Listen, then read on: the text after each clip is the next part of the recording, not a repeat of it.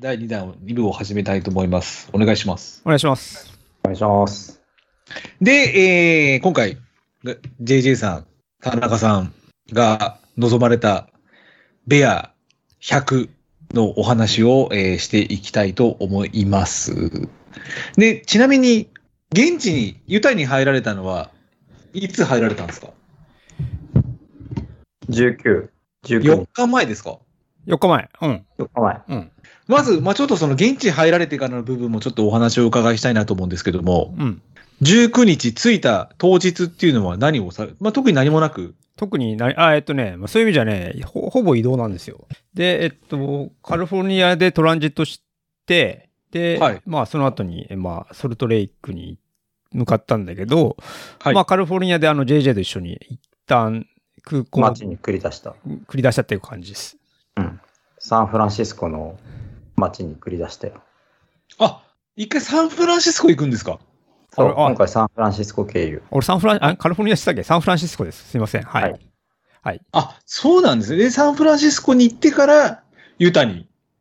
ユタに6時間ぐらいあったのかなトランジットの。うん。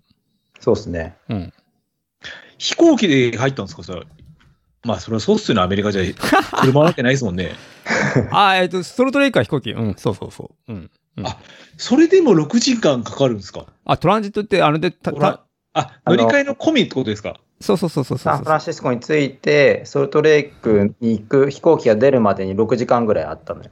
あ、そんなにですかうんそうで、どうしようかって話してて、はい。見てたら、なんかその空港からサンフランシスコのそのダウンタウンっていうか、街の方に出るのに、はい。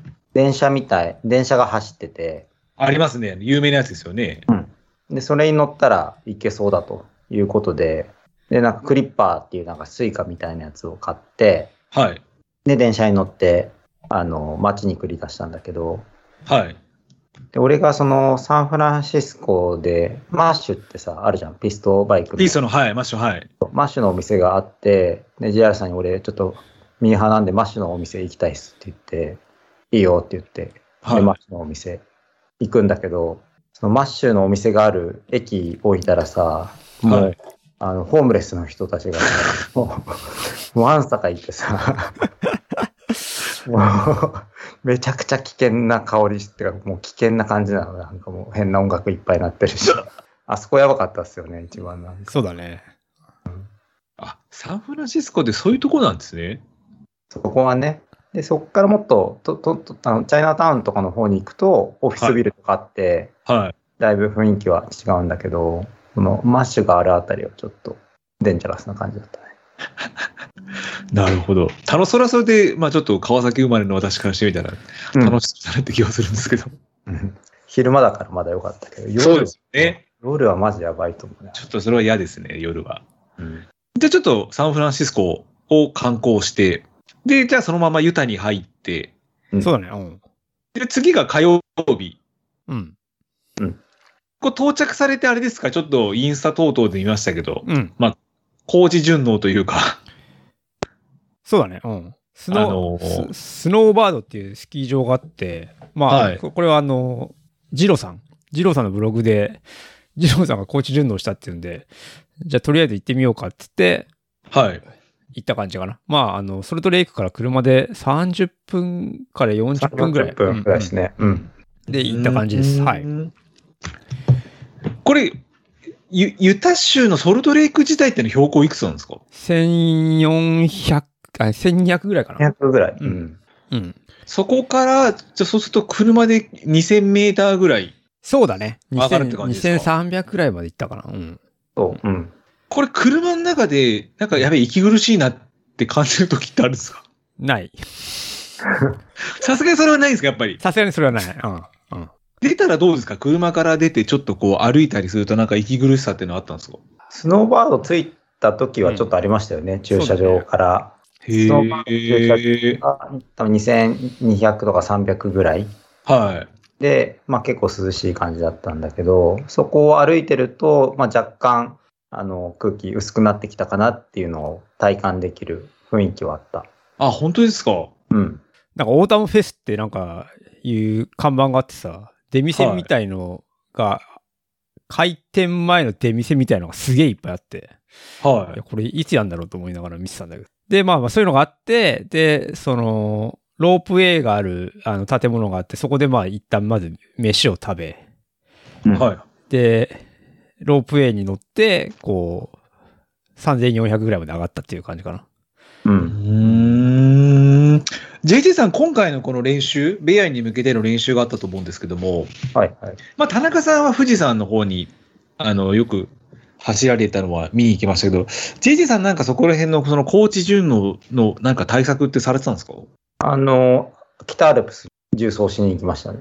ああれがトレーニングになったのかどうか、いまいちわかんないけど、高いところ には一応行ったかな。で意図的にトレーニングで行ったってわけだけど、まあ、まあ、でも、瀬尾さんはあれが高知順応だって言ってたんで、多あ本当ですかそういった目的だと思います。はい。じゃあ間違いがないってことでいいですね、じゃあそれは。はいあれが効いたと思ういうことで、はい。ですね。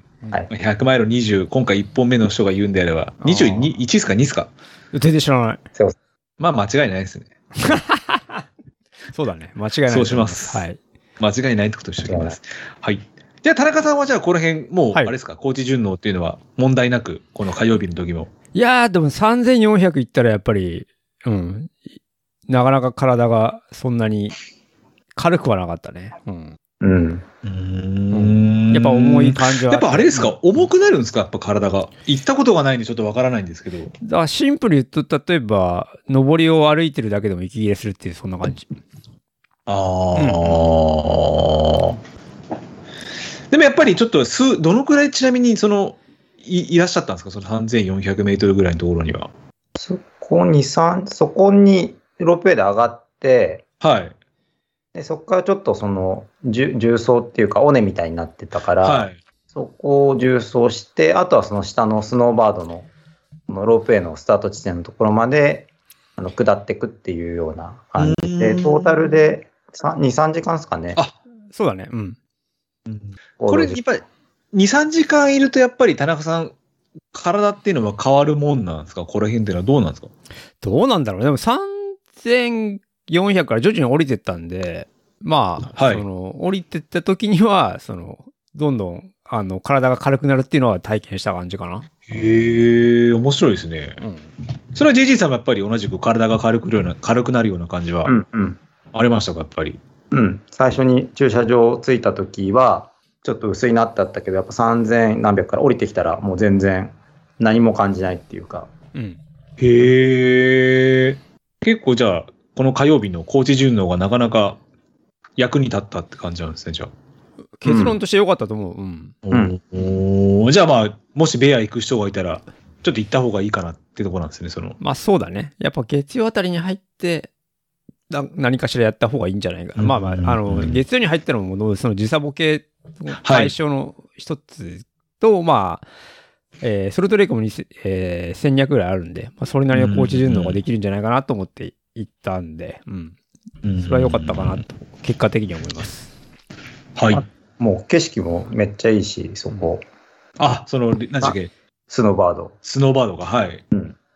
本当に単純に行くだけでも結構面白いと思う。おーなるほど。で、次、水曜日に関しては、まあ、コースの下見をはいはい。あれに行ったってことなんですけども、うん。この下見っていうのはあれですか、一部、もちろん一部だと思う、ど、どのあたりを見に行かれたんですか、これは、下見としては。あ、えっとね、はい。えっと、その、スタート地点がソルトレイクシティから北に車で1時間20分ぐらいのローガンっていう街で、はい。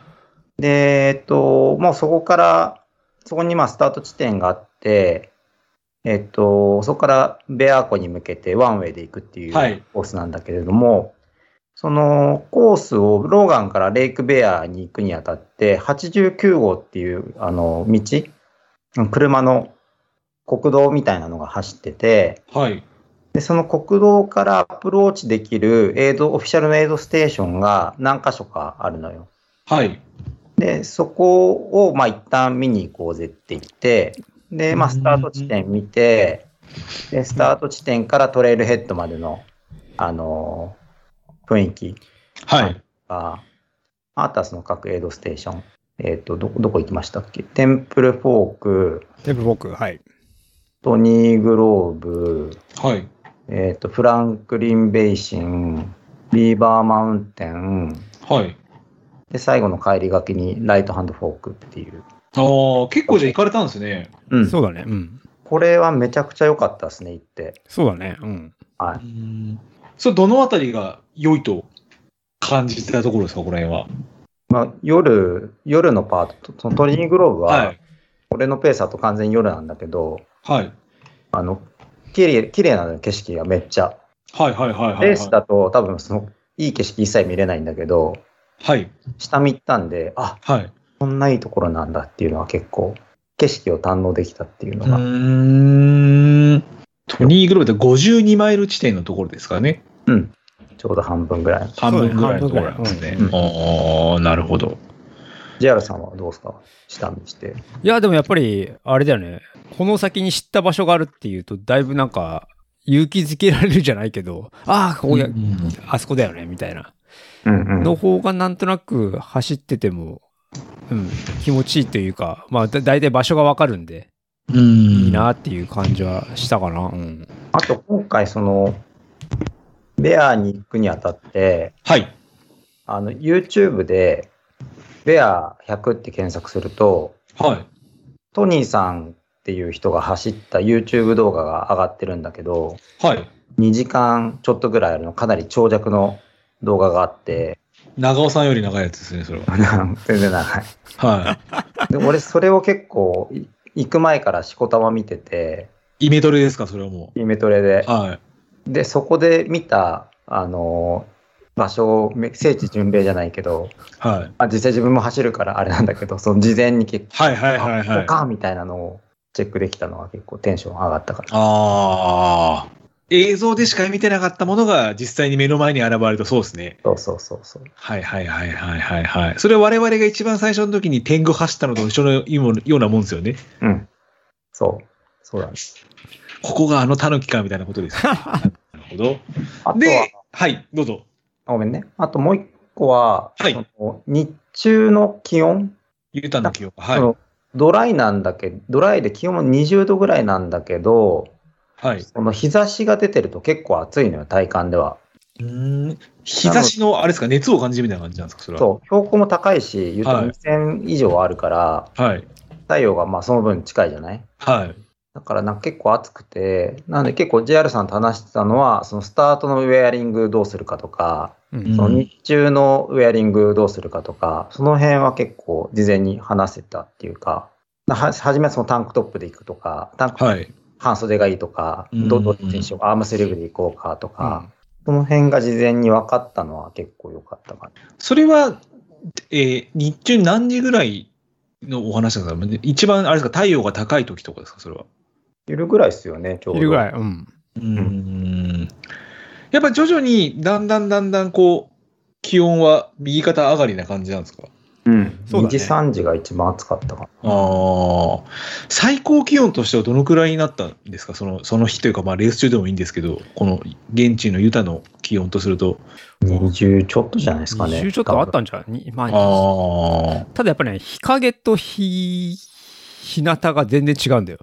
あ、あ、体感が。うん。はいはいはいはいはいはいはい。うん。そう。日陰は涼しいのよ。日陰涼し いね。日向になると一気に暑くなるみたいな、そんな感じ。じゃあ本当にこう、日本とは違う、こう、乾いたう。うんん。日差しの強いうんうん日差しは強かったね暑さ。ああ、まあアメリカならではならではな感じで、じゃあ暑さがうん。続いたって感じなんですね。 うん。うん。俺今回あの日向はは歩いて日陰を走るっていうことだったよ。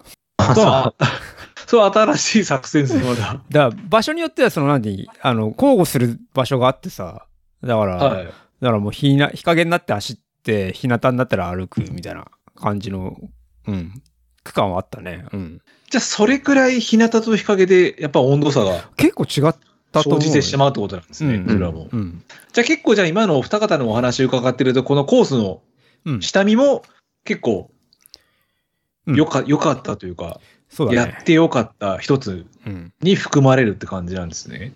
うん、うんまああのあとすごいことが分かったのは全然携帯が繋がんないっていう。そうだそれはあれですか、あの、日本のうん、携帯をそのまま海外のローミングにしたのか、それとも空港で携帯借りたんですかいや、ローミングしたよ。あ、ローミングで。うん。例こえば AT&T とかスプリンターがつくつながらないって感じなんですかアメいリカや、な、な、全な然つながん何にも繋がんねえ、マジで。へえ。あの、コースに入る、その、さっき言ったその国道があるんだけど、はい。あの、山の方に行った瞬間からいきなり繋がんなくなって、あ、そうなんですね、この辺は。はい、最後まで繋がりませんでしたね。あまあ、でそういう意味じゃゴールのベア湖のまああのゴール地点はたまに入ってた。だかへらえ。人と連絡するのがすげえ苦労したけどね。なかなかアメリカでも珍しいところなんですかね、そういうのいやは。わからないんですけど。わかんない。うんじゃああれですね、じゃあそのエイドごとにもしうん。仲間がいるんであれば、うん、なかなかベアの場合は連絡つくのが難しいもっうて無こ理とになっちゃいますね、それは。全然無理。なかなか難しいんじゃなくてへえふ不可能だね。無理不可能ってことなんですね。不可能ってことです。はい。向こうもだからそのライブアップデートも見見ないからいつ来るかわかんないんだよ。そういうことですよね。あれって一応はいはいはい予測タイムとか出んじゃん。はい。はいあれも多分見れないと思うよ。でいるしかないんだよ。なんとなく予想立てて。あれな、他の携帯キャリアだだったら繋がったんですかね僕らが使え、あの、入れてったやつが AT&T か T はいモバイルが拾え T モバイル、はい。ん。あの、SIM を、いい SIM を入れてったんだけど、いうんもうその2つは全然ダメで、うん。でもコース上でなんか携帯いじってる人がいたから、うんもしかしたらなんか別のキャリアだったらあ繋がる可能性はゼロではなないけどう、んまあとにかくでも電波はないっない。てことなんですね。ここはじゃああれですね、少数でもしベアに行く人は、走る人とうんサポートする人のちょっと大事なところにはなりますね、これは。そうだね。どれぐらいそれが役に立つ情報かちょっとわかんないんだけど。 確かにそうです。で、えー実際次の日が木曜日、はいまあ、レース受付をされるわけですけども、はいまあ、この時はじゃあもうかなりリラックスされた状態でレース受付されて、何かありますかこう面白かったエピソード等々っていうのはこのレース受付の時なんですけど。エピソードあーともかくね、列がすげえ長いんだよ。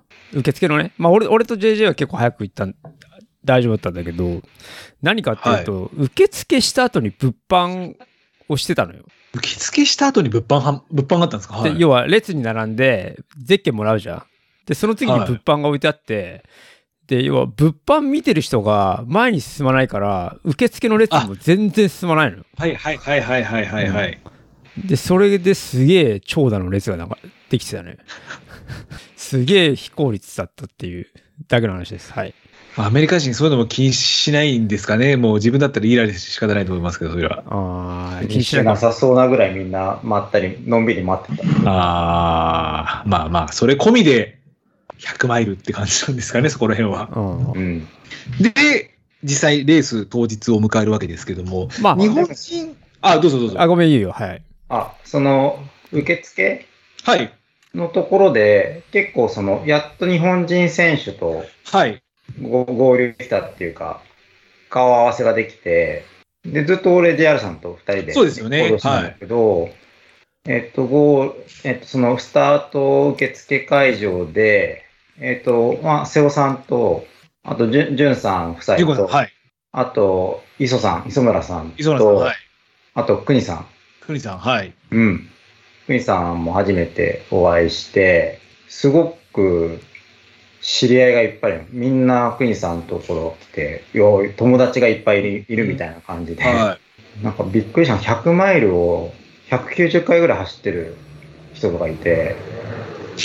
そんな人、そんな人いるんですかいたのよ、190回。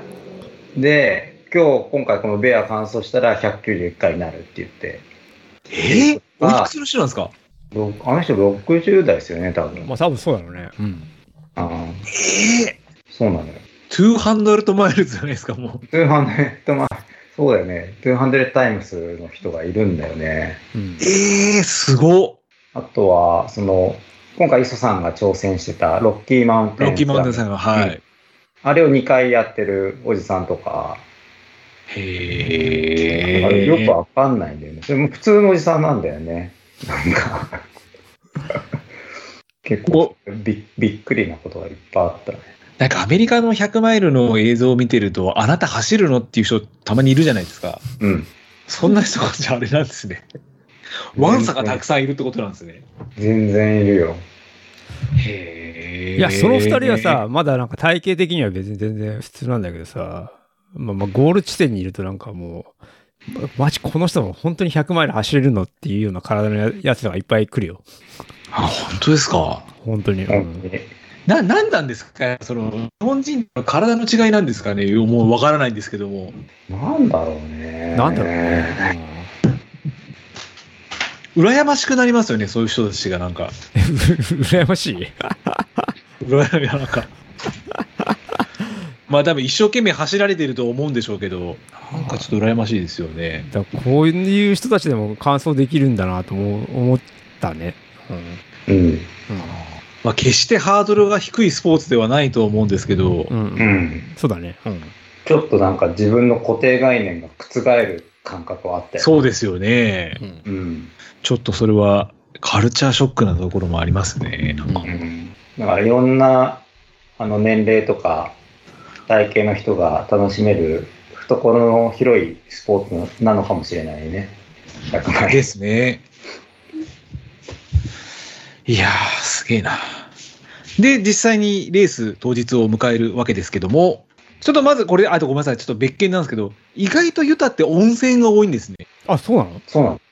知らなはいい、ちょっとあの、ベアの地図を見たんですけど、途中途中、うん。あの、スタートからローガンピークに行くまでも、スプリングウォーターって書いてあるんで、これスプリングウォーターって、あれ、あれホットスプリングか。温泉ではないんですか、これ。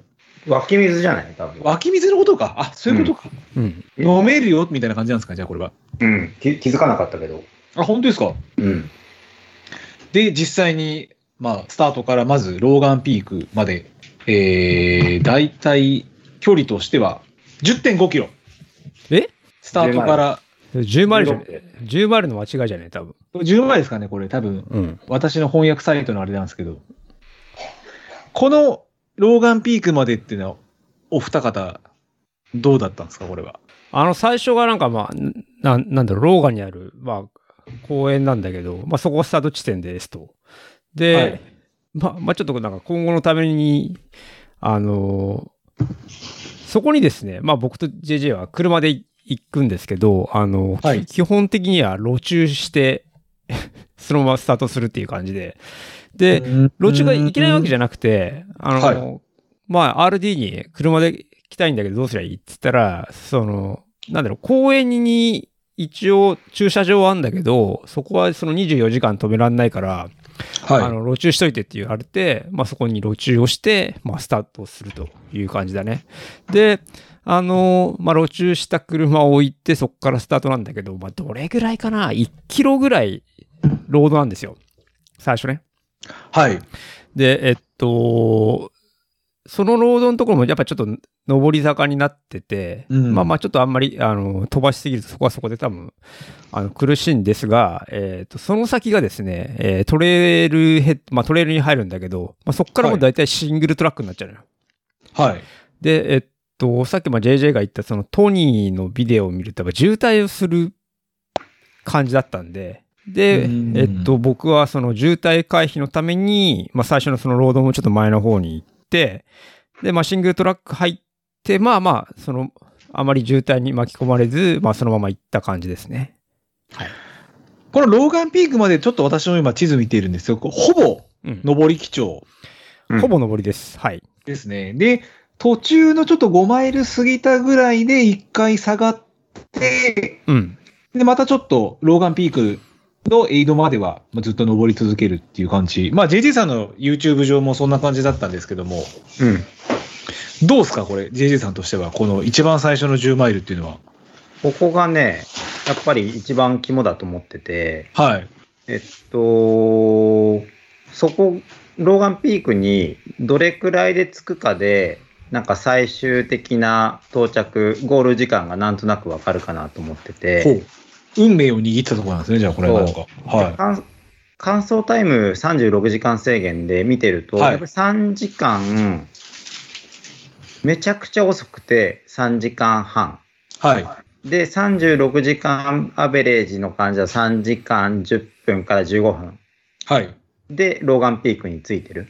はい。で、今、JR さん説明があったみたいに、その渋滞にはまるから、あの、あんまり抜いたりとかできないんだよね。はい。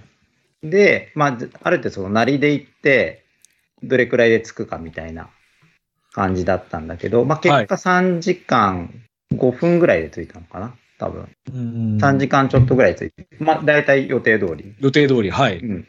なんで、感覚としては、あ、こここが3時間ちょっとで着いたから、まあ、36時間、このままいいペース刻めば、あの、間に合うペースなのかなっていうか、その感覚がつかめたようなそういっ。た区間になったと思います。確かにこの、ベア上の、まあ、ホームページも見ると、やっぱり急な上り坂経てっていうコメントがたくさんあるんで、まあ、どちらかというと、ここが一番、まあ、つ辛いわけじゃないですけど一番多分上るっていうところなんですかね、このベアの中でも。そうだね。1555登る感じ、16キロで。ってことは、本当にほぼ100メートルずつ登ってるみたいな感じなんですね、じゃそうだね。あーシャドウがね、10 10 15%ぐらいかな。あ。はいはいはいはいはい。まあめちゃくちゃ急じゃないんだけど、はい。走れもしないし、まあ、渋滞もしてるから抜けもしないしっていうような。うーん。で、標高も高いし、それなりに。はうん。い。まあ、無理に動こうとすると、ちょっと、息切れですとか、うん。まあ、そこら辺も起きちゃうよって感じなんですよね、多分、うん両方的な話を言っても。ちなみに俺はここ2時間12分でしたね。はい。これは田中さんは想定、予定通りって感じですかその、予定はね、うわ2時間25分だったんだけど、まあ10分ぐらい早い、13分ぐらい早かったのかな。はい。はい。まあでも特に何か思った以上に疲労したとか、そういったこともなく、それは大丈夫だったかな。そんなに、まあなんか飛ばした感覚ではないかったかな。うん。なるほど。うんで、次がローガンピークからリーサムホロうん。ーという、えー距離としては、19、約10マイルぐらいですか、これは。これ14キロ、14、 10 14キロだよ。 15キロ弱。う15ん。キロぐらいですか。約、まあ、行って10マイルぐらいうん。うん。まあ、ここ地図見る限りですと、まあ、ほぼ、ほぼっていうか、下り、はい。そうね。ここら辺はじゃあもう、ちょっとここであれですよね、JJ さんが足をひねってしまって、そうなんだよ。焦げたんだよ。ですよね。その足首って、まあ、途中もでもまた足首ひねっちゃいましたけど、最終的にこの足首の捻挫っていうのは、うん。特にじゃあクリティカルな怪我にはならず、そうだね。今は大丈夫。その、やった時はめっちゃ痛かったんだけど。はいはいはい。うん。で、それからはもうずっとちょっと足を気にしながらずっと下る感じで、そうだね。このリーサムフォローを下ってる間はずっと痛かったから、うん一歩一歩踏みしめるたびに。うん。ここがやっぱね、結構テクニカルで、はい、最初の頃はやっぱりすげえ岩があって、はい。なかなか走りにくいコースだったね。うん。うん。うんちょっと見たんですけど、なんか岩の質もちょっとなん、なんつうんですかね、こう日本の岩とはちょっと違う、ななんつうんですかね、あの、なんか白い、白い感じの石が、まあそうだね、白い、うん、感じの石が。うんで僕はできるだけそのコースの端っこで石がないところをまあ選んで走った感じですね。うんここは、あれですか、え JJ さんは、ローガンピークからリーサムホローまでは、どのくらいで行かれたんですか、ここは。ここは、どんくらいだったかなあれ。時間、時間だよね。はい。えー、っとね、2時間あ弱。じゃあ、ほぼほぼ予定通りみたいな感じ。えーっとね、2時間から2時間20分っていう予定だったので、予定通りだね。おー田中さんは俺1時間半かな。これ田中さんとしては結構ゆっくりめですかどうなんですかこの辺は。いや、えっと、結構頑張ったよ、これ。やっぱテクニカルなところがちょっと時間を要してしまったみたいなところは。ああるんですかうーんと、どちらかというとね、おしっこがすげえ出たって感じかやっぱゆ揺れるからみたいな感じなんですかな。いや、えっとさね、今回補給を GU のまたあの、水分で取るやつにして、はい。結構通ってたんで、朝から。いや、それでほんとね、なんか全然、汗かかなかったからさ、朝方だった。はいだからそれでなんかね、ちょっとおしっこがすごい出た感じだな、ね。あー4、5回。してたんじゃん、多分。 ちょっと変な話だけど、それに時間がかかった印象がね、はい個人的にある。はい。で、相当じゃあここまで、うん。まあ、大きな、まあ、ジェリーさんちょっと足首をひねっちゃうっていうトラブルありましたけど、それ以外は特にトラブルもなく、うんうん。そうだね。うん。リーサムフォローまで。で、次がリーサムフォローからアッパーリチャーズフォロー。まあ、距離としても、これは10キロ歩かないかぐらいですか13キロ。 ?13 キロですかこれうは、ん。うん。で。ちょっとまた上り貴重なコースになりますけども、うん。うんここはお二方、いかがでしたでしょうかこれは850ぐらい登る感じなんだよね。はい。私は2時間半かかってない。2時間ちょっと。う2ん。時間10分、13分。予定通り。予定通りですね。田中さんはどうでしょうか僕予定1時間43分が1時間42分なんで、ほぼぴったりですね。あまあ、ちなみにここ最初がね、ななんか林道、はい林道なんですよ。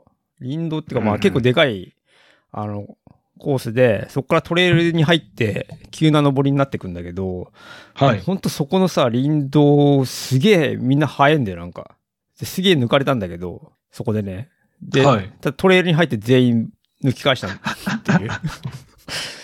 そそんな感じだったね。確かにあの、JJ さんのベアの YouTube 見ましたけど、結構みんなスタートから飛ばしてますよね。飛ばしてる人は飛ばしてる。飛ばしますよね。うん。なんか普通な人も、あ、こんな飛ばすんだって思うぐらいに飛ばしたんですけど、うん。やっぱみんなちょっとハイになっちゃうところはあるんですかね、やっぱなんか。あるんじゃないやっぱり。やっぱそうなんですかね。うん。じゃあ最初の林道っていうのがあれですか、ちょっとこう、若干ちょっと登るぐらいが、ところが最初の林道で、うん。そうだね。あとはじゃあもう普通にうん林シン道グをルトラック抜けて、シングルトラックで、うんうん。でもこのシングルトラックも見た感じ、ちょっとなんか、いい嫌な感じというか、なんていうんですか、こう、う道んのこう坂の途中にこう、まあ、自転車でいう逆キャンってやつなんですけど、うん。うん。ちょっとなんかもう走りづらそうな感じが見てて印象としてはあったんですけど、そこら辺どうだったんですか、このシングルトラックっていうのは。この区間は上りだったから、そんなにサーフェスのことは気にならなかったかな。うー。うんじゃあただ、さっはきい。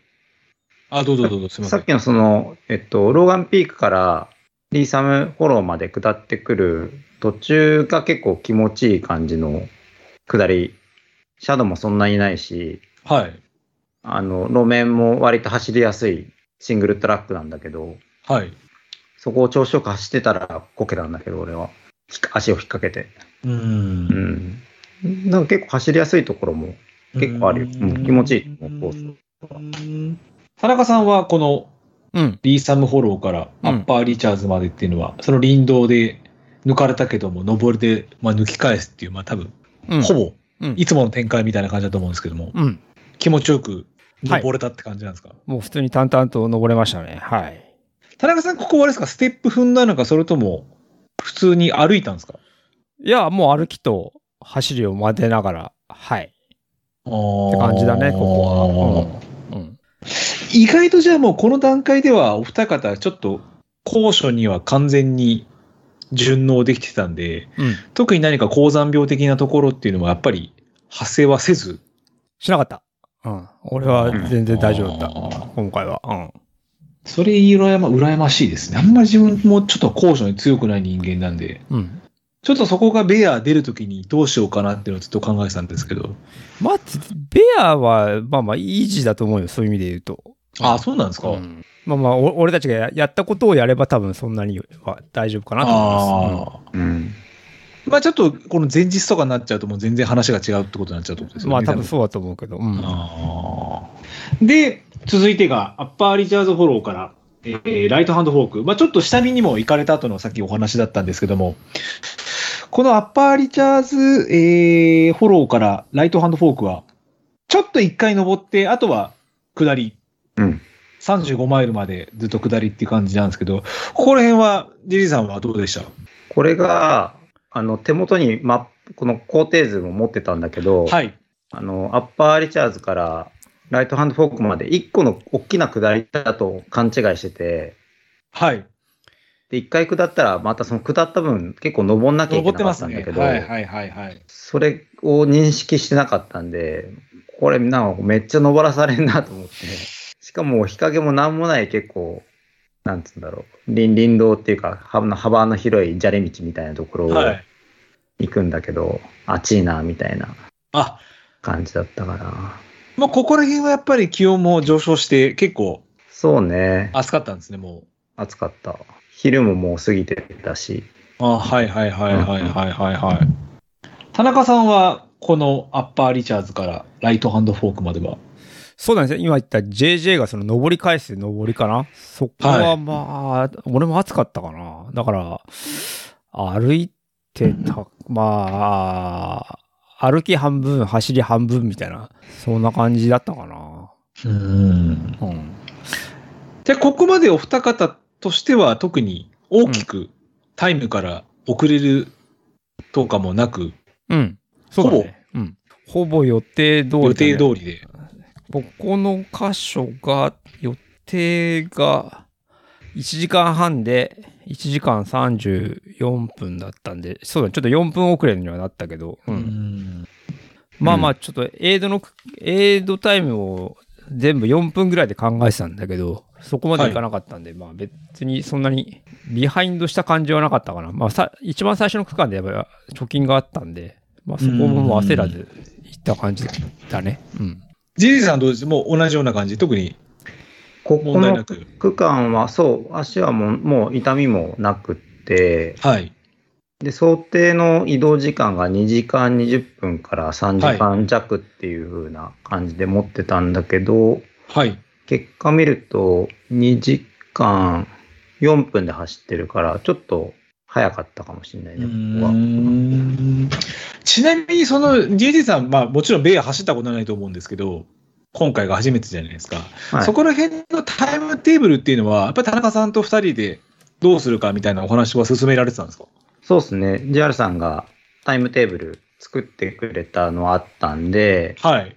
それと、あとオフィシャルでも出てて、はい。あの、サブ24だとこのペースっていうのと、サブ24、サブ30、サブ36の一般的なその通過タイムみたいなののを出してくれてたんで、はいはまあその辺をちょっとミックスして、で、自分用のタイムテーブルをこさえて、うん、それを使ってた。感じですね。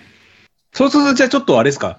あの、走れそうなところにはちょっとオフィシャルのものよりも若干早いし、ちょっと登りがきつければオフィシャルよりもちょっとビハインドに設定したりとか、なんかそこら辺は帳尻合わせて。そう、そうね。も持ってたのが、そのサブ30からサブ36、はい。その2つのタイムテーブル持ってて、はいそ。のあ間で走ればあ、なるほど。どっかに落ち着くと思って、はい。うん。そう、そういう、それぐらいの目安でいった感じ。で特に走る前から A、B プランは決めずに、もうその30と36の間で、どっちかにこう、うまく帳尻合わせたような感じで。そうそうそう。30の方に寄れば、まあいいペースだし、はい。遅くても36の方に近ければ、キープしてれば、ねあ、ー完走はできるしっていうような感じで、狙って走れるもんでもないし、俺なんか。はいはい。いえいえ。じゃあ結構精神的にはあまり気負いもせずに、うん、全然してない。そうなんですね。ほうで、次が4から5ですね。えー、ライトハンドフォークからテンプルフォーク。ここがちょっとまあ一番短い区間になるんですか13.2キロ。はい。そんなことないちょっとひ、そうでもないですね。でも、絵的に見ると、ちょっとだけ、なんか、一山ちょっと越えて、まあそうだね。ピーク行ってからすぐ降りるみたいな感じなんですけど、はいはいはい。この辺りっていうのはもう、どんな感じで、ちょっとじゃあ若干、あれですか、もう、JJ さんのコールだと少し夕方になるぐらいの感じですか、このライトフォークであれば。いや、日が暮れるのがね、もう8時、あ、そんなに長いんですか。うん、だからまだ全然明るい。明るいんですね。うんへえ。 5時ぐらいだったと思うけど、5時前ぐらいだったと思うけど、まだ全然ああ明るい。そうなんですね。うん田中さんは、このはい4から5に関しては、これはさっき言った、あの、日向を歩いて日陰を走る作戦でしたね。それがここだったんですね。はいはいはい。で、ここであれなんですよ。その、ライトハンドフォーク出てから、その、一人後ろに疲れて、ずーっと俺についてくるやつがいて、い不届き、不届き者がいたんですね。や別に不届きもんじゃないんだけどさ、いや、ずーっとびったり疲れて嫌だなと思いながら走ってたんだけど、うんそれはあれですか、アメリカのアメリカの人です。はいアメリカの方だったんアですメリカのアメリカの方でしたね。あ、わわかんない。厳密には本当にアメリカの人かどうかわかんないけど、あのゼッケンも番号覚えてないんで、はいはいはい。まあ、そうだね。で、まあ、そんな感じで走ってたね。まあ、暑かったな。暑かったから、うんあんまり、だから、あんまり無理しないように走った感じかな。うん、ここが、まあ、予定だと1時間34分を1時間30分ぐらいですね。おーじゃあほぼまオあまあンタイムでこ。こもほぼ予定通りに行った感じです。はい。 JJ さんは、ここら辺はどうでしたか ?4 から5に関しては。時間は本当に予定してたその30と36の間のタイムよりもちょっと早い感じで行動できてて、うん、でここで、ここぐらいまで瀬尾さんと大体パックっていうパか、ックで、はい。同じようなペースで来てたんで一緒だったんだけど、ここの途中に川があって、はい。で、暑いから、あの、水浴びできるんだけど、そのトニーの YouTube 動画で、はい。トニーがそこで、あの、水浴びをするっていうシーンが、あの、印象的なシーンがあるんだけど、はい。これはもうここはやっぱ聖地巡礼だと思って、はい。俺もそこで水浴びするぞと、はい。あの、川の方に降りてったら、瀬尾さんにすげえ置いてかれて、 すごい勢いでいなくなっちゃって、後で追いかけるみたいなお展開になーりましたね。はい、ちょっとこれ自分、あどこかわかんないんですけど、このベアの100のコースマップ見てると、スロープで最大65度ってあるんですよ。 65度65わかんないです。はい。スロープっていうそのなんかトピックがありまして、その中でうん、アベレージは多分13度。うんうんマックスが65度って書いてあるところがあるんですけど、え、なに、トニー・グローブのとこでこれあこのベアのコースの中でどこかはわからないんですけど、めちゃくちゃ勾配きつかったところってありましたか一番最後。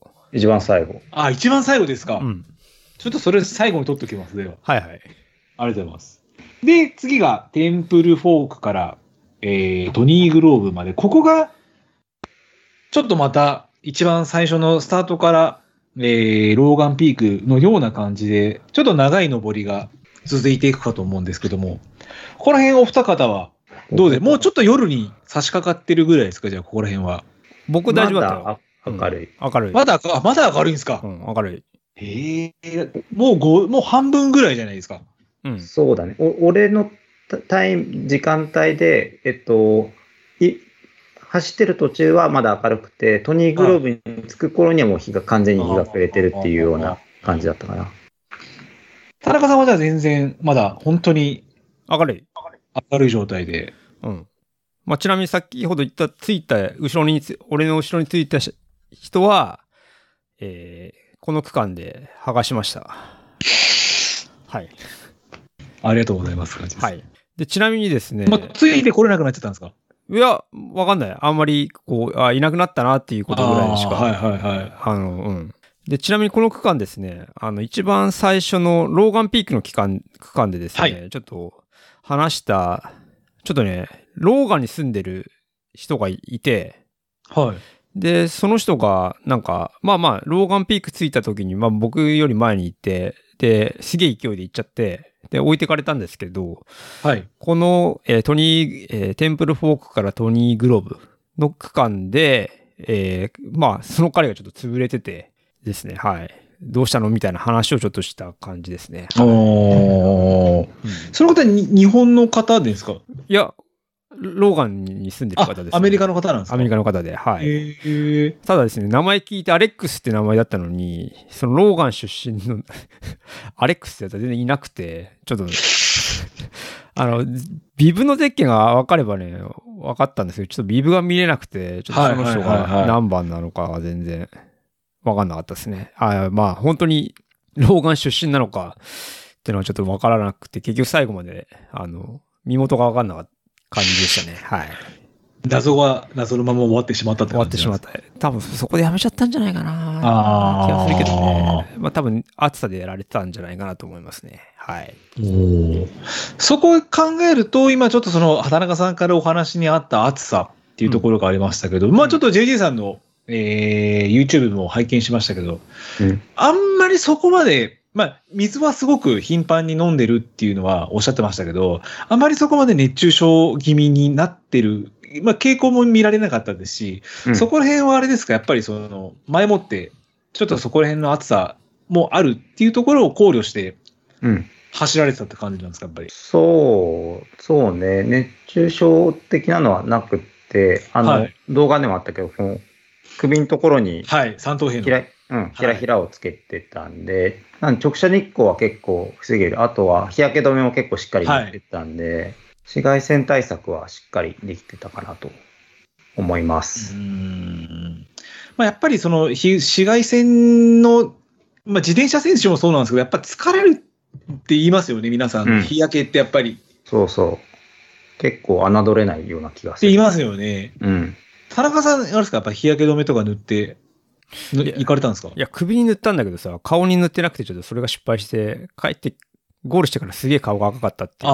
ああ。じゃあやっぱり塗った方がもちろん、塗塗った方がいいと思った方がいいと思ういま全然いいっす。てことなんですね。はいうんあーやっぱアメリカの日差しはやっぱ怖いですね、やっぱり。やっぱ2000あの北アルプスにハイキングとか行った時にあったんだけど、やっぱ2000何百超えて3000とかそういったところだと本当に数時間23時間いるだけでかなり日焼けするから、うんその時になんかもう塗ろうって思ったねかなりひどい日焼けになる何もしないとまあ、あれ疲れますもんね、やっぱり日焼けって、やっぱり疲。れる、うんですよね。うんで、次が、えートニー・グローブから、えーフランクリン・トレイルヘッドまでの、まあ、ちょっと上がって、あとは下り基調なところになると思うんですけど、ここら辺はどうなんですかね、そのオフィシャルのやつでも、この区間は長いんで、計画的に走りましょうっていうのが、一応攻略法として書いてあるんですけど、そうだねこの区間が15.3キロはい、上りが389下りが733はい、っていうプロファイルになってて、で、えっと、俺の時間帯だと夜なんだよね。そのサブ30からサ,、サブ36の人って、ここがもう夜に完全になってて、はい、で、事前のその調べだと、3時間30分から4時間半かかってるのよ、ここ。みんなそのサブ30からサブ36の人が。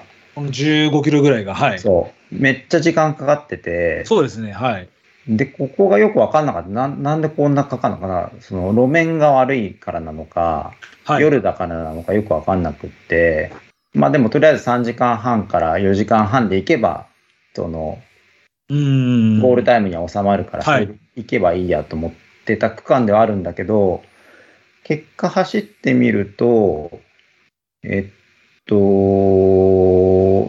2時間40何分とかだったから、はい、やっぱみんな暗くて歩きが増えて、多分こういったタイムになるのかなっていうような感感じ。なんで、端暗くても端、あの、こうウエストライトとかヘッテンとかでしっかり照らして、あの、走れるパートを走れるんだったら、そこまで遅いタイムにはならないのかなっていうような気がする。じゃあ今のお話伺っていると特にじゃあこの区間は何かめちゃくちゃテクニカルな下りが多いというわけでもない、でっはなかった。て感じなんうんですね。うんおー田中さんはどうでしたこのトニー・グローブからフランクリン・トレイルヘッドまでっていうのは。まあ、ここの、まあ、タイム的には、あれだね、えー予定より、予定が2時間9分で、実際2時間16分なんで7分ぐらいちょっとかかってはい。ましたと。で、まあ、印象的なのがですね、コースの、コースに馬がいました。なんか JJ さんのやつもコース上に普通に放牧されてる牛がいましたからね。そう。で、いるいう牛は結構いたんだけど、馬がいて、馬すげえ怖いなと思って。後ろ足でパコーンってやられる可能性ありますからそね。うそう。だから結構道をそれて、み馬を回避して、一回は、あー一回走ったっていうのがあるね。うんうんそれは飼われてる馬なんですか野生の馬なんですかいやー、どっちなんだろうな。わかんないけ買っどて。るやつなんじゃないですかあの辺は多分。うんああ、自由放牧されてる。うんうん。牛も耳にちゃんとタグついてる牛が放牧されてる感じだかじゃあ、飼われてるら。うんものなんですね。うんじゃあ、総じてここは特にテクニカルじゃないけど、ちょっとまあ、30時間ぐらいの人は夜だけど、しっかりライトそうだね。等をつけとけば問題なく。ううんん。あとね、ここまでい一切触れてなかったんだけど、はい。あの、コース全体的にある意味テクニカルで、ほう。あの、牛のうんこがめちゃくちゃ落ちてんのよ。ああ、それテクニックあるんですよね。で、マジで、本当に、毎秒1個ぐらいな感じ。なんか洗面器ぐらいの大きさのうんこが、2、3秒に1個落ちてるみたいな感じで、はい。厚さも洗面器ぐらいあるのよ、マジで。やっぱ、スケールもアメリカなんですね、それは。そう。で、結構ね、そこに足突っ込んでるやつもいるっぽくって、なんか足、足でずるっていってるみたいな 感じになっててね、結構そこはね、トラップっていうか、危険な感じはあるね。それ多分日本人じゃないですよね。そうだね。日本だ、日本ではないだろうね、そういったコースはね。いい意味でも悪い意味でも、無神経な感じが。うん。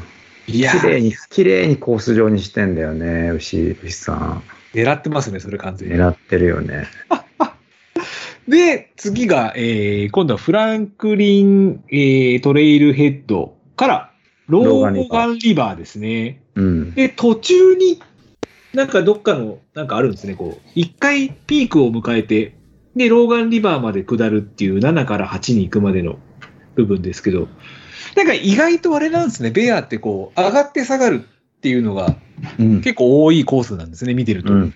あれ、単純にあれだよ。い一回登って、そのまま要は、あの、エイドがあるところがやっぱり、その、道があるところなんで、あ、なるほど。じゃあそこに下がってくっていうのがはいはパいパはいはいターン。あの、そうじゃないのもあはいんはだいけど、うん基本はそのパターンだね。なるほど、なるほど。うんもう、JD さんの動画見てると、ここら辺は本当にもう、真夜中で、うん。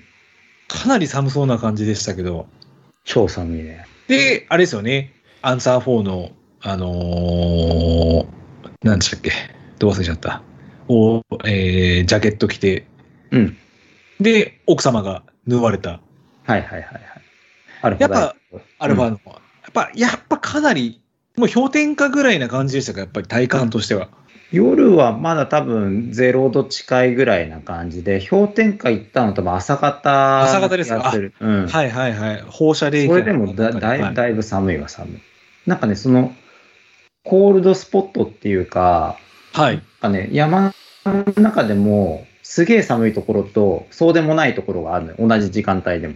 なんか山の中ありますよね。あったかいところと、こうんうありますね。はいはいはい。その寒いところ行くと、もうマジ寒い。でも短パンで JJ さんも走られてて。そうだね、短パンだったね。結構でも他の選手は、あの、タイツ着込んだりとか、はい。ダウン着てる選手いたりとか、はかなり、あの、防寒対策をがっつりしてる人たちも、それなりにいたと思う。あと JJ さんがちょっと印象的だったのは、塗装して川に、えー水に足が浸かってしまうと、頻繁に靴下を。そうだよ。そのローガンリバーで、はい。あれ結構ありま、難かったっすよね。なんか、難かった。うんもうよまあ、夜だ真っ暗だし、はいはい。石もなんか飛び飛びだし、で、ストック持ってて慎重に渡ったつもりなんだけど、最後の方で、ぼずちゃんっと、あー風雲竹市場みたいな感じですよ、でも寒いしさ、靴も重くなるしさ、はいはいはいうんまあね、末端から冷えたらなかなかやれちゃいますからね、体のそ方うなのね。そう田なの中さんどうでしたこのフランクリントレイルヘッドからローガンリバーまでの。ここの印象もあれだね、最後はなんかね、林道みたいなところ、川沿いの林道をずっと走っていくんだけど、はい。なんか全然エイドにつかなくてさ、俺道間違ってんじゃねえかなっていうような感覚に襲われたね、ここは。うん。ももう夜ですよね、JR さん。俺も夜、うん、この時は。うん。なんか、滑らかな砂利道を半マイル進み、ローガンリバーエイドに出ますっていうのが、このオフィシャルの、う。うんん。うん。あれで書いてますけど。そんな感じ。合ってるう合ってん。るうんそんな感じ。うんへえ。なんかあれなんですね、ちょっとこれも T 字路にぶつかったら左へ進みとか、なんかちょっと若干なんか分かりづらいところがあるんですよね、この。こまあ、ここではロストしなかったけどね。うん。あそうですね。はい。後半ちょっと出てきますけど。はい。で、次が、えーローガンリバーからビーバーマウンテンの、えー8から9まで。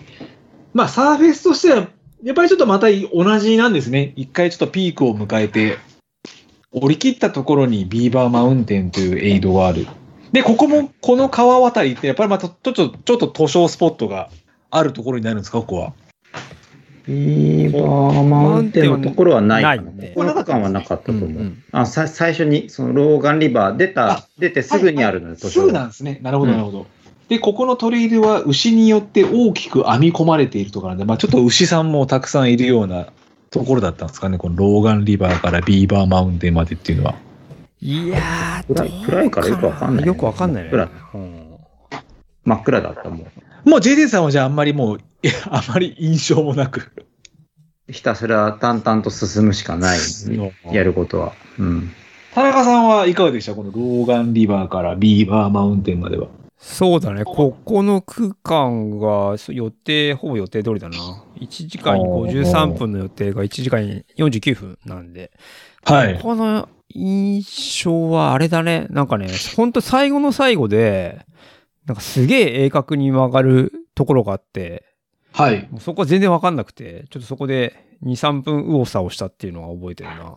うん。で、まあ、ここさっき、はあの、まあ、あの、コースの下見したときに、そのビーバーマウンテンの、あの、エイドの方まで行ってるんで、まあ、ななんとはないくコースが分かってたんで、まあまあ、あの、あとどれぐらい走れば、もうエイドだなっていうのはなんとなく分かったんで。あなるほどうんそういう安心感はあったかな。うんまあちななかんこのベア100って、あれですよね、ちょっと見たんですけど、あのーまマーキングうんうん。なんかちょっと色によってなんかいろいろあるんですよね。そうだね。えっと、曲がるときに必ずピンクと黄色いリボンがあって、はい。で、青いリボンは行っちゃダメっていう印なんでね。ああ、じゃあ結構そこら辺は、いや、ランナーに優しいような感じの、いや、そうでもなかったってことですか結構不安になることだった。マーキングが全然出てこなくて。なるほど。それはちょっと心配になりますね。なんかホームページ見る限りだと、あそんなにマーキングしっかりしてんのかなと思ったんですけど、実はそうでもなかったんですね。うん、そうだうね。んじゃなきゃロフトしないよ。そうですね。はいもう田中さんがね、ちょっとこの一つ前ですけど、ビーバーマウンデンからうんギブソンベイスンまで。はい。まあ、ここは上り、距離としては、これいくつですか ?5 マイルぐらいなんですかこれ。えーっと、8.7キロ。あ、じゃあ約、えー10キロ、歩かないから10キロぐらいですかじゃあ。あ、そうだね。上りが10キロ400、ぐらい下りが100。うん。うんあ結構登ってますね。これチーズで見るよりも。うん。ビーバーマウンテンをスキーリフトに向かって西進み西に進み、スキーロッジのみ右側に進み、電柱に向かって南下し、まあ、ちょっとあの見てる限りとかってよくわからないんですけど、 でもそういう感じ。本当にこんな感じなんですかうん。そこがスキー場になってるんだよね、そのビーバーマウンテあンのそうなんですとねころは。はいはいはいはこい。こが、まあ、よ夜のパートで、はエイい、ドってまあ大体外なんだけど、このエイドステーションだけ、そのスキー場の事務所っていうか、ロッジーの中、室内のやつ。ああったでしょ動画にの、も JJ さん見ました。で、田中さんも見ました。はいはい。あの、アシラボ先生のうん。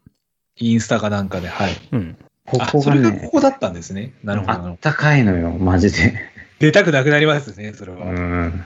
天国だったね、こ こは。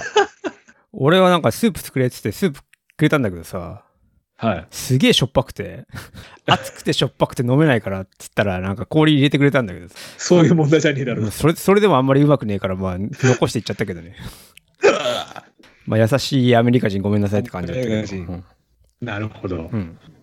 でもまあ400登るってことはまあそうですよね日陰沢ぐらいはそうだね。ずっそうとですね登ってるってことですもんねうん。う。うんうんん。なかなか登るとしてはハードなところですね、うん。で問題は田中さん次じゃないですかいや、次じゃないんです。その次。次の次ですか次の次ですよ。はい。ギブソンベースンからビーバークリークビーバークリークまでっていうのはまあここはちょっと一回上がってあとは下り基調が続くようなところだと思うんですけど距離としては80マイルにギブソンベースンがあるんで67マイルぐらいですかこれじゃあ7キロ弱だね。 7キロぐらいですか。うん。ここら辺は JJ さんの動画で言うとどこら辺ですか朝方向かい下ぐらいですかそう。ちょうど朝方になって、あの地面が凍ってる。凍ってましたよね。。はいはいはいはいはい。ちょうどあのところっすね。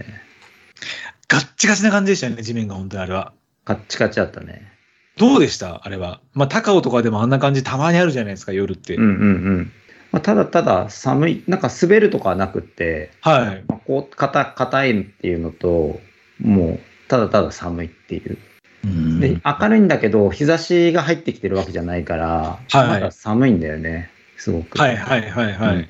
で、このビーバークイック下ってきて、エイドが見えるんだけど、はい。そのエイドに行くにあたって、ちょっとあの軽い塗装があるあるんだけど、お、また塗装があるんですね、こそこで失敗するんだよね、また塗装。う。それは靴下、多分変えてないですよね。かえ変えあのローガン・リバーで失敗して靴下を変えて、でその変えた靴下の片っぽを浸して足を浸してしまうっていうああ。最悪だったねまあでも、気温が暖かくなるのを見越して、靴下は変えずに。まあ替えも持ってなかったしもう行くしかないそうですね。おっしゃってましたもんねうん。靴に染み込んだ水を取るのもめんどくさいみたいなことが。うん田中さんはどうでしたこのギブソンベイスンからビーバークリークまでは。あんまり印象残ってないんだよな。まあ、でも。あそうですか結構下りいいっすよねなんかががれた林道林道っぽい感じの下りビューっていう感じでしたよあんまり記憶がないな。でもまあ、すげえ寒いなっていう感じ出してたね。うんまあなんかその藤岡さんのツイッターで、瀬尾さんが藤岡さんに聞いてうん。た時にやっぱりその寒暖差がなかなか激しいっていうのをうん。気をつけた方がいいんじゃないみたいなことはおっしゃってましたけど、やっぱりそこら辺の寒暖差っていうのは20度ぐらいやっぱ違うっていうことですよね。多分今お話伺ってる限りだと。そうだね。うん。それはなかなか日本では体感できないちょっとあれですね。20度の。ううん。んううんそれはきついですね。うんで、問題、もうそろそろゴールなんですけども、うんビーバークリークからうん。レンジャーディップトレイル。うん。これ田中さん、あれですよね。うん。右折せずにまっすぐ行ってしまったってことなんですよね。そうです。はい。ちょっとストラバとレアの地図を拝見させていただきましたけど、はいはいはい。まあねえ、田中さんにこういうのも大変失礼なところかもしれないですけど、はいこれまっすぐ行ってしまったうん。敗因と言いますか。いや、もうなんかもう、思い込みだよね。だからもうさっき言ったリボンが見つけられなかったから、結局、はいうん。そのまままっすぐ行っちゃった感じ。で、なんかこれちょっとレアの地図で見たんですけど、一応まっすぐもなんか道があるんですよね。いや、だからこれあれでずっと道あんだよ。そうなんですよね。だって道がなかったら逆に戻ってるよ。はいはいはい。うんこの道感は確かにちょっと私もベアの地図で見たんですけど、うん。これは、なんか、ローガンロードっていうロードなんですかこれわかんないですけど、ちょっと地図上だと。あ全然知らない。あ、そういう名前なんだ。暴走なんですよ。で、なんか、綺麗にちゃんと道が生成されてて、うん。されてるよ。されてますよね。よく気づいたっていうか、もう、いや、気づくの遅すぎたんだけどさ。 で、多分ここを右に曲がって、トレイルヘッドからそうだ。トレイルに入っていくっていう話だったと思うんですけど、うん。なんか、ストラバのコメントでも、アメリカの方から田中さんコメントが来てましたけど、うん。これ、この方と一緒に、違う違う。えっとね、俺が先に行ってて、で、引き返してきたら、その、えっとね、二人いたんだけど、はい。そその彼らもロストしてきたんだ。あ、じゃあ田中さんがじゃあロストしてるよみたいな話をんあ、そうそうした。うん俺、道が違うして、あ、じゃあ、みんなさんで戻ったらだって感じなんですねそうそう。あうんあ。なんかなかなかコメントでもすごくいい、いい走り的なだったよみたいなコメントが来てましたの見ましたけど。だからね、その二人はね、実は前のビーバークリックで、まあ多分、あの、まあペーサーとそのもう一人のコンビだったんだけど、まあはいもう一人の方がもうちょっと潰れ気味だったんだよね、多分。はい。で、そこで抜いたんだけど、抜いて俺が先行って、で、まあ、えっと、ロストして戻ったんだけど、まあ、俺はまあ、もしかしたら間に合うんじゃないかなと思って、うんめちゃめちゃ走ってたんだよ。それを見てそういうコメントを。あ、なるほど。まあ途中でもその帰る道がちょっとよくわかんなくなっちゃっててそこで右往左往してて、そのまあどちらかというとそのペお俺のほあのーストラバに長いコメントしてくれてる方が、はいまあまあ俺のジオグラフか見てでこっちじゃねえあっちじゃねえみたいな感じで最終的にまあ道が分かったっていうそんな感じだね。ん。まあ、ここが一番、田中さんの中で一番みんなが心配した。そうだね。うんまあここじゃちあな本はいちなみ当ににに、うん、あ、どうぞどうぞ、すいません。っ2時間で行くところが4時間38分かかってますから、てね。ことですよね。うんうんいや、なんか本当に多分このうんベアのコースプロファイル見てると、多分2マイル進んで右折して尾根の上に戻るっていうのが書いてあるんですよ。うんうんうんうんだから田中さんは多分2マイルで右折せずにそのまままっすぐ行ってしまったっそうだよ、そう。うん。ていうことなんですよね。そう。うん。ここら辺は JJ さんどうだったんですかこのビーバークリークからレンチャーディップまでの。俺、そこの上りで、ラリホーにかかって、お眠気が襲ってきたんですね。眠気が、なんかあんまりこう、夢の中で動いてたって感じだから、はいはいはい僕はいはは。うんだからげんもうその時は本当に幻覚もすごくひどかったし、い。はい。うん。で、あの、YouTube でも言ってた、その、ご覧になってまし人たねうんはいカフェインのジェルくれて、はい。それ飲んだら目覚めて、動けたって感じ。おお。うん。これ、あれですかどうですか意外と今まであんまり取ったことがないカフェインのジェル取るのって、まあちょっとうん。若干リスクなところもあるじゃないですか。胃が気持ち悪くなるとか、そこら辺ってね、やっぱりもう、あまり考えられないぐらい、もう眠気が何も気にしなかったよ、うん すぐ飲んだね。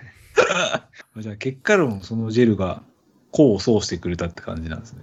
うん。ああれ、大会で配ってたやつですかね。スプリングって言ってましたね、昨日ね。ああ、そうだね。うん。はいそういうのがあったんですね。う。うんん。それをなんか持ってたやつをくれて、うまかったよ。なんか浅い味かなんかの、あ、本当ですかベリー味の。うん。あ、まあ、アメリカ人好みっぽそうな感じですね、浅いの味。うん。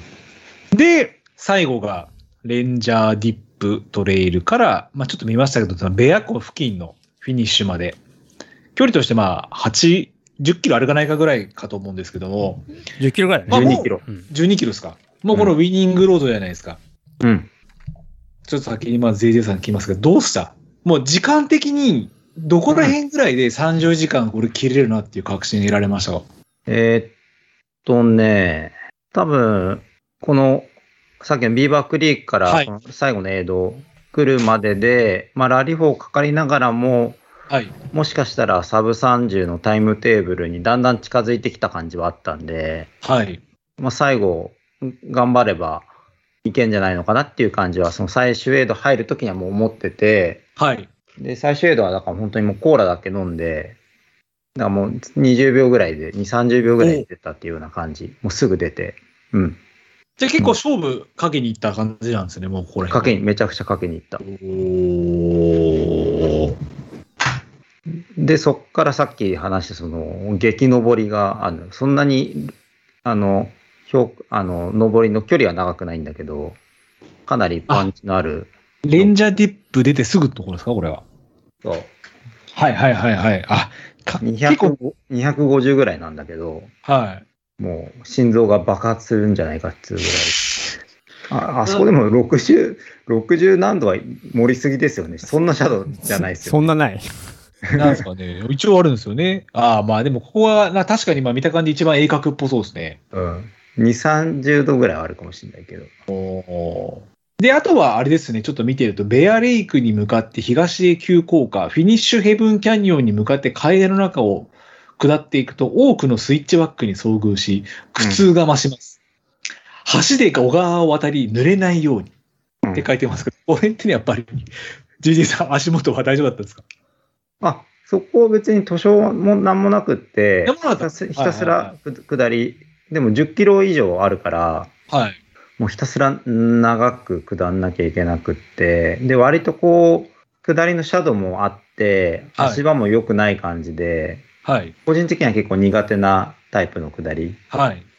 の区間もあったんだけど、まあでもとにかく、本当にギリギリで、あの、30時間切れるか切れないかぐらいな感じだったのよ。なんか、なんとなく。体で、感としてはですね。はいはい。体感としては。はい。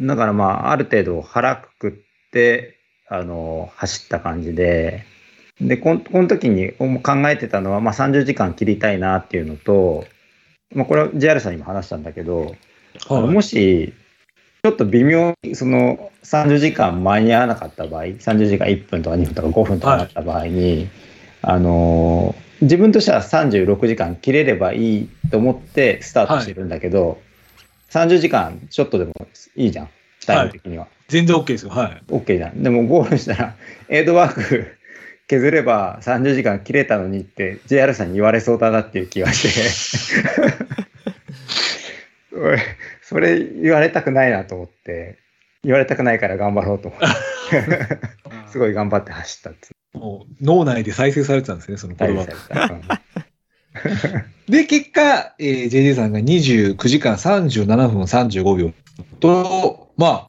あ、ね、完走目的とはおっしゃってましたけど、それを6時間以上も上回るうん好成績でゴールされたんですけども。で、田中さんが26時間05分06秒と。はい。まあ、残念なのが、ロストがなければ、はい。まあ、そうですタねラリファローになってしまうんでしょうけど、24時間まあ100パーいってたでしょうね。ですね。まあまあ、怪我してるかもしれないから、そこはわからないけど、順調にいけば多分大丈夫だったんだろうね。そうですね。どうでしたこのロストしてしまって、うん。まあ、やっぱり悔しさというか、こうなんか、巨来するものっていうのはありますかやっいぱり。やー、く悔しいよ。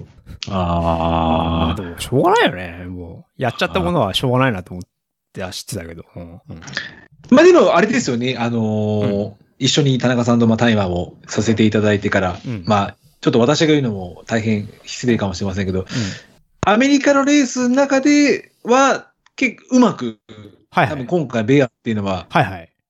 進まれたとあ、まさに、うん、うまくいったと思うよ。思い通り、はいロスト以外に関しては全部思い通りにいけてはたかなと思ってて、まあそういう意味では満足してるかな。悔しいけどね。うん。うん。何か今回これなんか得られたものっていうのはなんかありますかこの田中さんも数々100マイル走られてると思いますけど。まあ、補給に関して、まあちょっといろいろいろやっぱ未だにはやっい。てるけど、今回がやっぱ自由のろ6点、あの飲むやつ自由、はい。自由で、えーっと、要は暑い時はそれをメインで、でうん、寒くなったら、そのアンドゥー、はをい。取るっていうような作戦にししようかなと思ったん、しましたと。で、はい。まあ GU の方は、まあ、ある意味ね、汗とかかかない、要は水分を取らなきゃいけないような状況じゃないと、は補い給として、要は朝方とかって別にそんないらないじゃん、水分。はい。あと夜とかもいらないじゃん。はい。そうなるとちょっときついなっていう。まああー、夜は結構想定してたから良かったんだけど。で、あとですね、誤算だったのが、夜すげえ寒いから、ああの、アンドゥって結構力、まあ水っぽいじゃん。まあ水っぽいですね。はい。すげえ冷てんだよ。あー内臓が冷えちゃうそうそ感うそじでうそうすか、それは。はいはいはい。で、まあ今回、その、寒いのが分かってたから、えっと、モンベルの腹巻きをしてはい。行ったんで、まあまあよ、それ良かったんだけど、はでもい。それでもやっぱりアンドゥを取り続けたら胃が冷えたんじゃないかなっていうふうに。ああ。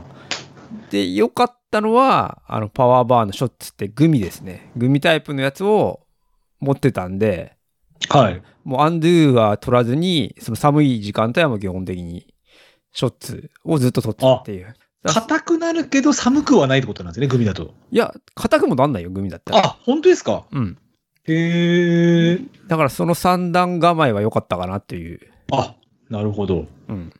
ただね、ちょっとね、あるのは、その、GU のワッフルを買ったんですよ。はいあの、ありますねはいまあ、現地で買ってたんだけど、はい。やっぱりね、走ってる時に食べる気になんなかったね。あれだけは。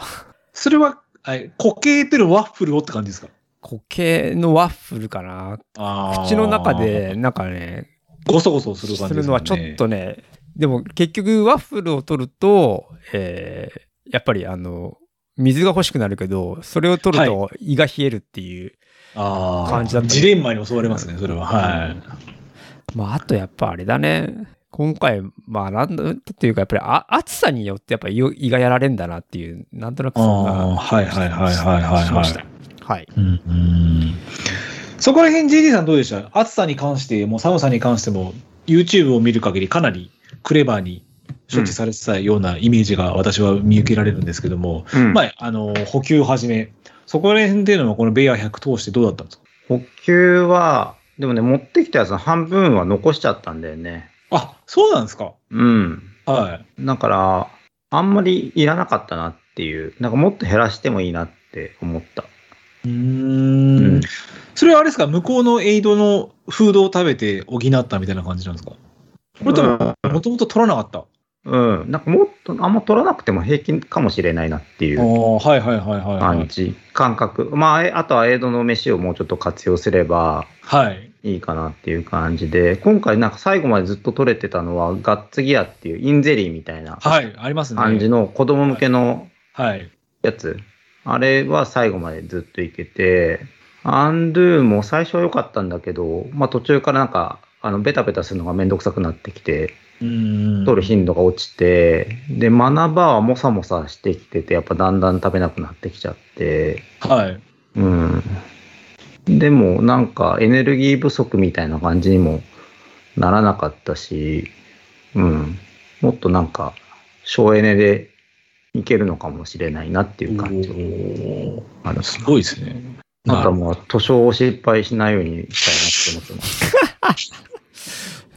それは浮くしかないですかもしれないですよ。行くしかないか、あと、跳躍力を比較そう的ですね飛躍的に高める方法を探すとか。そうですね。 はい、そうですね。ドクター中松の靴履くとかもそのくらいになっそてう、ます。そうだね。そういうので。で、まあ、あとはベア、他の、まあ、日本人の方も出られてたかと思うんですけども、うん瀬尾さん、まあ、純子さんも完走されて、うん。そうですね。まあ、一番早かったのはね、磯さん、磯村さんですね。あ、磯さん、磯さんがは23時間50何分かな。さサブ24で、サブはい24をして、えーロッキーママウンウテンテンンススララムム。を達成したという、は偉業ですね。素晴らしいはい。はい偉業。で、瀬尾さん、淳さんは、まあ、JJ はあれだよね。最初の方、瀬尾さんはい。と走ってて、で、途中で淳さんを、はいまあ抜いたという感じで。で、あの、瀬尾さんが走ってる時に、淳さんが、まあ、最終区間で会って、で、まあ、淳さんは、あの、瀬尾さんのトレインに乗って一緒にゴールと。うーん。なんかやられちゃったんですか、淳さんはこう。胃をやられたって、うんまあまあ胃をやられ、たた多分サムさんにやられたったんだと思うけど、はいはいはいはい。だちなみにあの僕 JJ がゴールするときはゴール前で寝っ転がってたら JJ が来てすげえ焦りましたねあも う来たのまさかのね。まさかのなんでちょうどまゴあそうですよね。ールの写真を撮れた感じだけど、うんあと他に出られた日本人の方だと、そうですねえああーっと完走した人で言うとあの内田さんって女性の方が出ててはい。でその人あれなんですよあのゼッケンナンバー2番でで今回ですねおえー2番、はいえっ。と、ベアのゼッケンって、あの、ウルトラサインラップアップの、あの、ランク、ランクっていうかパーセンテージがあるんですけど、ランク順なはいんですよ。はい、ありますね。はい。はい。で、あ、そうなんですね。はいはいはい。それで2番なんですよね。すごいですね。うんうんっていう方がいて、で、その方が30何時、2時間ぐらいかな。で、そうっすねまあまあ感想ぐらいだとまあ、はうん100初マイル、あ、初100マイルと。はいはいはいはい。はい、いう感じだったんですが、まあまあ本人はなんか途中で寝寝たりとかして、まあまあ、あの、そんなコンペティティブというよりは、まずは感想みたいな形であー、なるほど。感は想いさ。れてましたね。あとはですね、えー、っと、ジュンさんの旦那のスーさんですね。あー、スーさんも出たんですかスーさんで出てました。スーさんはですね、えっと、フランクリン・ベーシンですね。フランクリン・ベーフシランンクでリすン・トレイね。ルヘッド。はいうんこれは、はあいの、なんか、すげえ距離が長かったっていう、距離が長かった、時間、あ距離が長かったか、16キロあるはい。とこですね。そこで、スーさんもロストしてダメだったのかな関門アウトってことですか関門アウトかなっはい。ていう形で、えーちょっとダメだったという感じですね。あと、最後、クニさんですね。はい。クニさん、まあ、ダメでしたと。笑い、笑い事ではないですね。悪いことじゃないです。笑い事ではないです。すいません。はい。クニさんは、あの、もうロッキー、ロッキーマウンテンスラムチャチャレンジして、まあ、最後のベアに、えーチャレンジしたんですけど、えー、クニさんはですね、えービーバーマウンテン、先ほどあのロッジがあるとこですね、はえーい。あるっていうエイドステーション、まあ、そこで、はいえっ、と、 IQ ですね。うんはい。そこで終わったという、まあ、120キロ地点ぐらいですかね。で、まあ、クニさんもですね、あの、ロストして、はい、ダメだったと。4マイル、4マイルぐらいロストしたって言った、いう感じですね。だから今意回外、はい、日と本ロスト人、される方が多いんですね。日本人3人ロストしてるっていう感じですね。あーまあでも、クニさんって今、おいおいくつ、60? おいくつなんですか69とかだったね。ごめん、ちょっと、年はうろ覚えです。はい。そうね。えーいや、なんかね、いろいろ日本のポッドキャストもはい。聞聞かれているようで、 そうですね。あのうんうんはい。まあ、私もツイッターで見る結果がありますけど、いじ実際どうでした、ジェリーさん、クニさん。なんかクニさんの奥様とエイドでお話しされているのはちょっと見ましたけど、うん。デジさんは、そのクイさんのサポートでエイド回ってて、はい。 2番目のエイドと、ライドハントフォークで会って、うん。で、なんか、あのードロップバック取ってきてくれたりとか、ううんん。結構会ってて、よかったですね。クニさんは、そうっすね。なんだろう。すげえエネルギーに満ち溢れてる感じが。まあなんかそんな感じはしますね。はい。うん。田中さん、国さんはいにお会いするのは何回目なんですか、今回のベアだと。 2回目かな ?1 回目はハートで。あハートで、うん。うん。それ何年前のハートですか2019。 ?3 年前。そうだね。うん。おーまあでもやっぱりね、ああいう諸先輩たちが頑張ってると、我々も頑張んなくちゃいけないなっていうところ は、やっぱありますよね。そうだね。うん。やばいよね。よく、よくやろうと思うよ。本当ですよね。なんかもうちょっと日本トレイル界の父みたいになってるじゃないですか。そううだね。アメリカの父。アメリカの父ですよね。うん。いや、ちょっとそこら辺私もなんかね、お会いしたことがないんで、まあ、いつお会いできるかわかんないですけど、まあ、僕向こうもちゃんとあっちゃんのことを認識してるんで、はい。あ、本当ですか。すいません、ありがとうございます。はい。いつかお会いしたいなっていうところがありますけど、はい。だ。うん。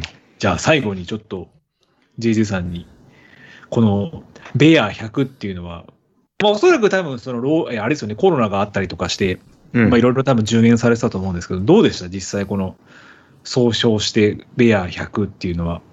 そうっすね。まあ、イーサンステーツ103年前に走って、で、まあ、ついにそのアメリカの100マイル走って、本当にその想像、っていうか妄想してた通りの体験ができたと。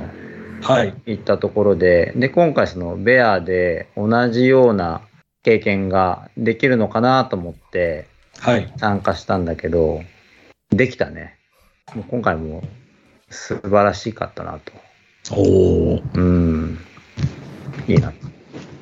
こういったレースにできるだけ出たいから、まあお金も時間もそこに集中させてうーん。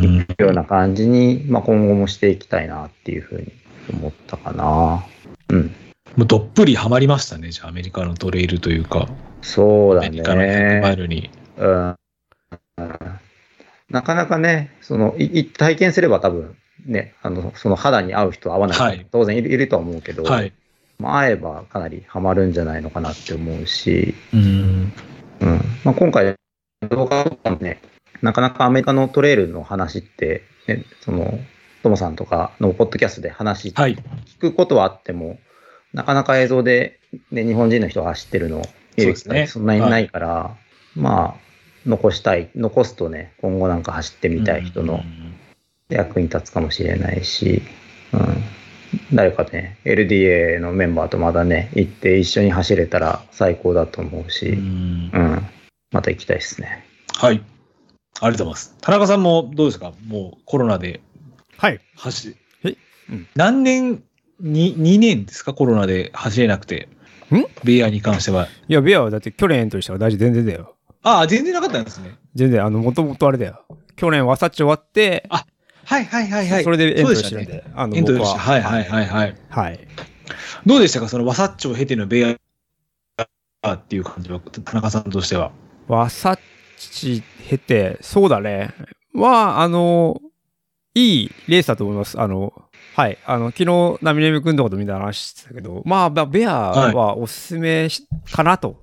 まあ、おすすめの理由としては、やっぱり、トレイル率がですねやっぱね、まあ、99%ぐらいそうですね。はい。うんなんで、で、まあ、あの、本当にさっき言ったスタート地点のロードぐらいしか、本当ロードがなく、あのーうん。まあそういう意味では、た楽しいかなと思うし、まあちょっと、わさっちほど難易度も高くなく、まあまあちょうどいい、ちょうどいい、ちょうどいいって言い方はわわかんないけど、あのー、まあまあ、あの、完走するのはそこまで難易度が高いというレースではないし、まあまあいいレースですね。まあ、難点は本当にうんうんうん携帯電話が繋がんないっていうその一点と、まあ、ちょっとロストしやすいっていう、その辺ですかねロストしやす い。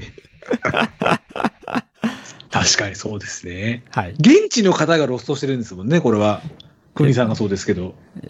まあ、現地の人っていうか、まあまあ、まあ、アメリカ在住だよね。まあ、でまあす、よね。国さんもそうだし、まあ、俺と一緒にロストしたのは、えっ、とね、コロラドに住んでるとか書いてあああるからさ。ー、はいはいはいはい。うんまあじゃあそこら辺を気をつければ。うん。まあ、基本、まあ俺も GPX を入れ、まあ、時計に入れてて、アラはいアラームが鳴るようにしてたんだけど、あの、その場所で明らかになんか、外れてないのに鳴るときってあるじゃん。ありますね、はい。で、それかと思って、ちゃんと見なかったのが、まあ、良くなかったんだけどね。まあ、ちゃんと鳴ったんだけどさ、その時に。でも確かにあの見てると、このうん。ベアが用意している GPX データもかなり細かい GPX データを提供してくれてるんですね、なんか見てると。まあ、そうだね。うん、うん、されてる。されてますね。もうぶうんすげえびっくりしたんですけど。うん、まあ、この辺があれば、うん。もしレース出る人がいれば。そうだね。俺みたいに、その、ちゃんと GPX、時計の言うことをちゃんと聞けば大丈夫だと思います。まあ、なんかアラート来たらちょっと、そうだねってうん。確認した方がいいよっていうことなんですね、それは。そうだね。うん。うん。わかりました。はい。いい、いい大会だと思います。うん。そうですね。累積としても7000あるかないかぐらいなんですね、これ、田中さんのストラバ見ると。そう、あいや、俺、俺、元の持ってくからさ、あ、そっか、途中で終わっちゃったんですよね。途中で終わっちゃったのも多分ね、6200とか200じゃないかな、実際は。あ本当ですかけどね。うん。ね、このバックル以外のこのた縦みたいなやつですか。うんううんん。。うん。これもなんか、多分コースのあの、高低差なんでしょうけど、かっこいい感じで。うん。うん。それも全員もらえる感想。ですよね。うん。まあ、ちなみにですね、ゴール地点かな、ゴール地点が、まあまあ、まあ、小屋、小屋っていうか家みたいなところにゴールするんだけど、はいえーっと、なんか RD が、なんだっけな、養殖かなんかをやってて、なんか魚料理とか、あとトラウトう、ん。あ、マスなマス、ニジマス、うんはいはいはい。レインボートラウトか、はい。あとハンバーガーとか。ほー。だね。っていうのが振る舞われて、うん。まあちょっとビールはなかったんだけど、うん。そんな感じで。美味しかったですよね。飯。うん。うん。行けば行けで楽しそうな感じそうのだね。レー。スっうん。てことなんですね。うん。うんベア100。うん。うん。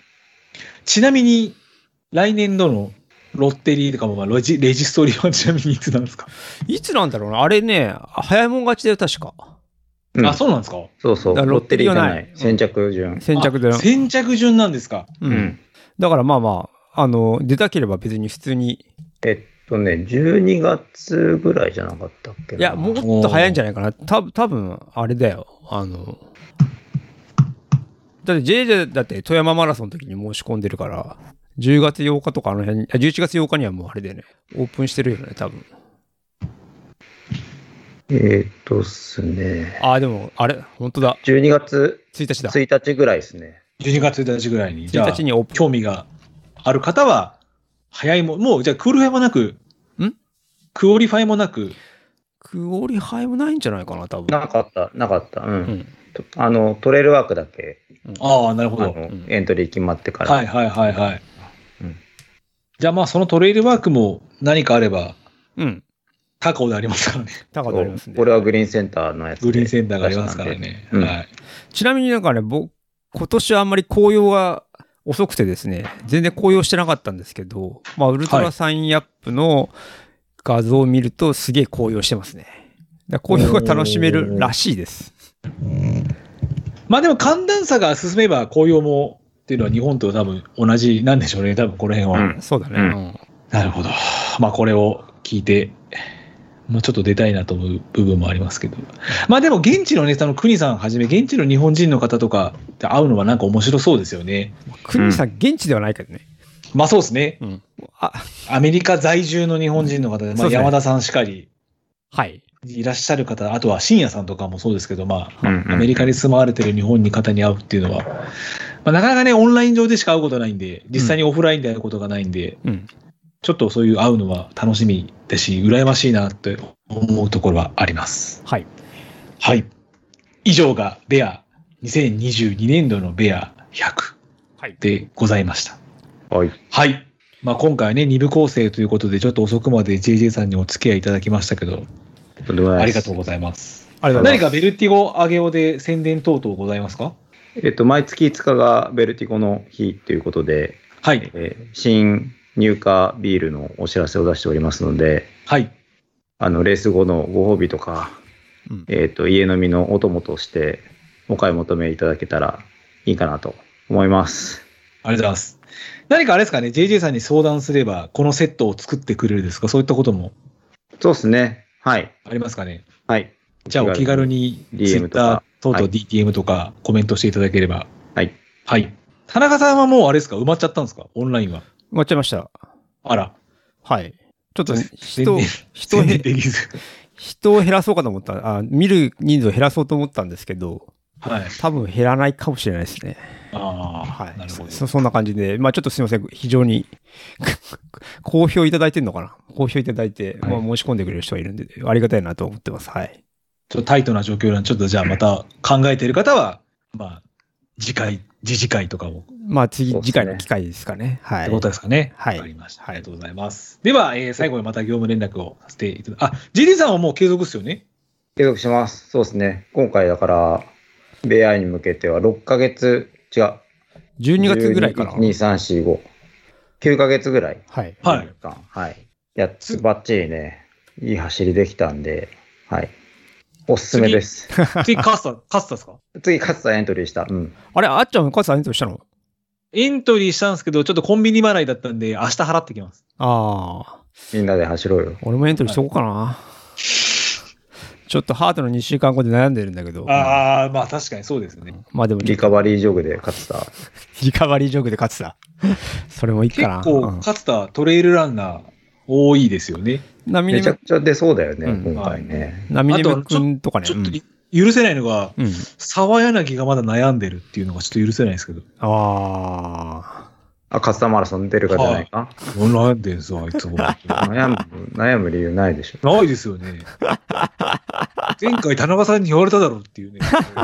悩んでるこの声がいつ届くかですけど、まあ、そうですねしてくれることを願ってます。あ。はい。居酒屋常磐戦で皆さんで楽しみましょう。はい。そそううでですすね。ね。はい。はい。ありがとうございます。では、えー、また最後にすみません、業務連絡です。質問、フィードバックと、えー、WeLove、えー、ハッシュタグ WeLove タイマー、タイマーズとつけてツイッターにお待ちしております。で、また、えー、ドネーションも募集しておりますので、よろしければご協力お願いいたします。はい。では、2部構成となりました。今回、えー、まあ、特別編ですね。ベア100を走られました。橋本十一さん、AKAJJ さん、えー、まあ、田中さんを、はいえーお呼びしてお話しさせていただきました。お二方ありがとうございました。よいしょ。明日。皆様ありがとうございました。失礼します。 You know, man. You know, man. You know, man.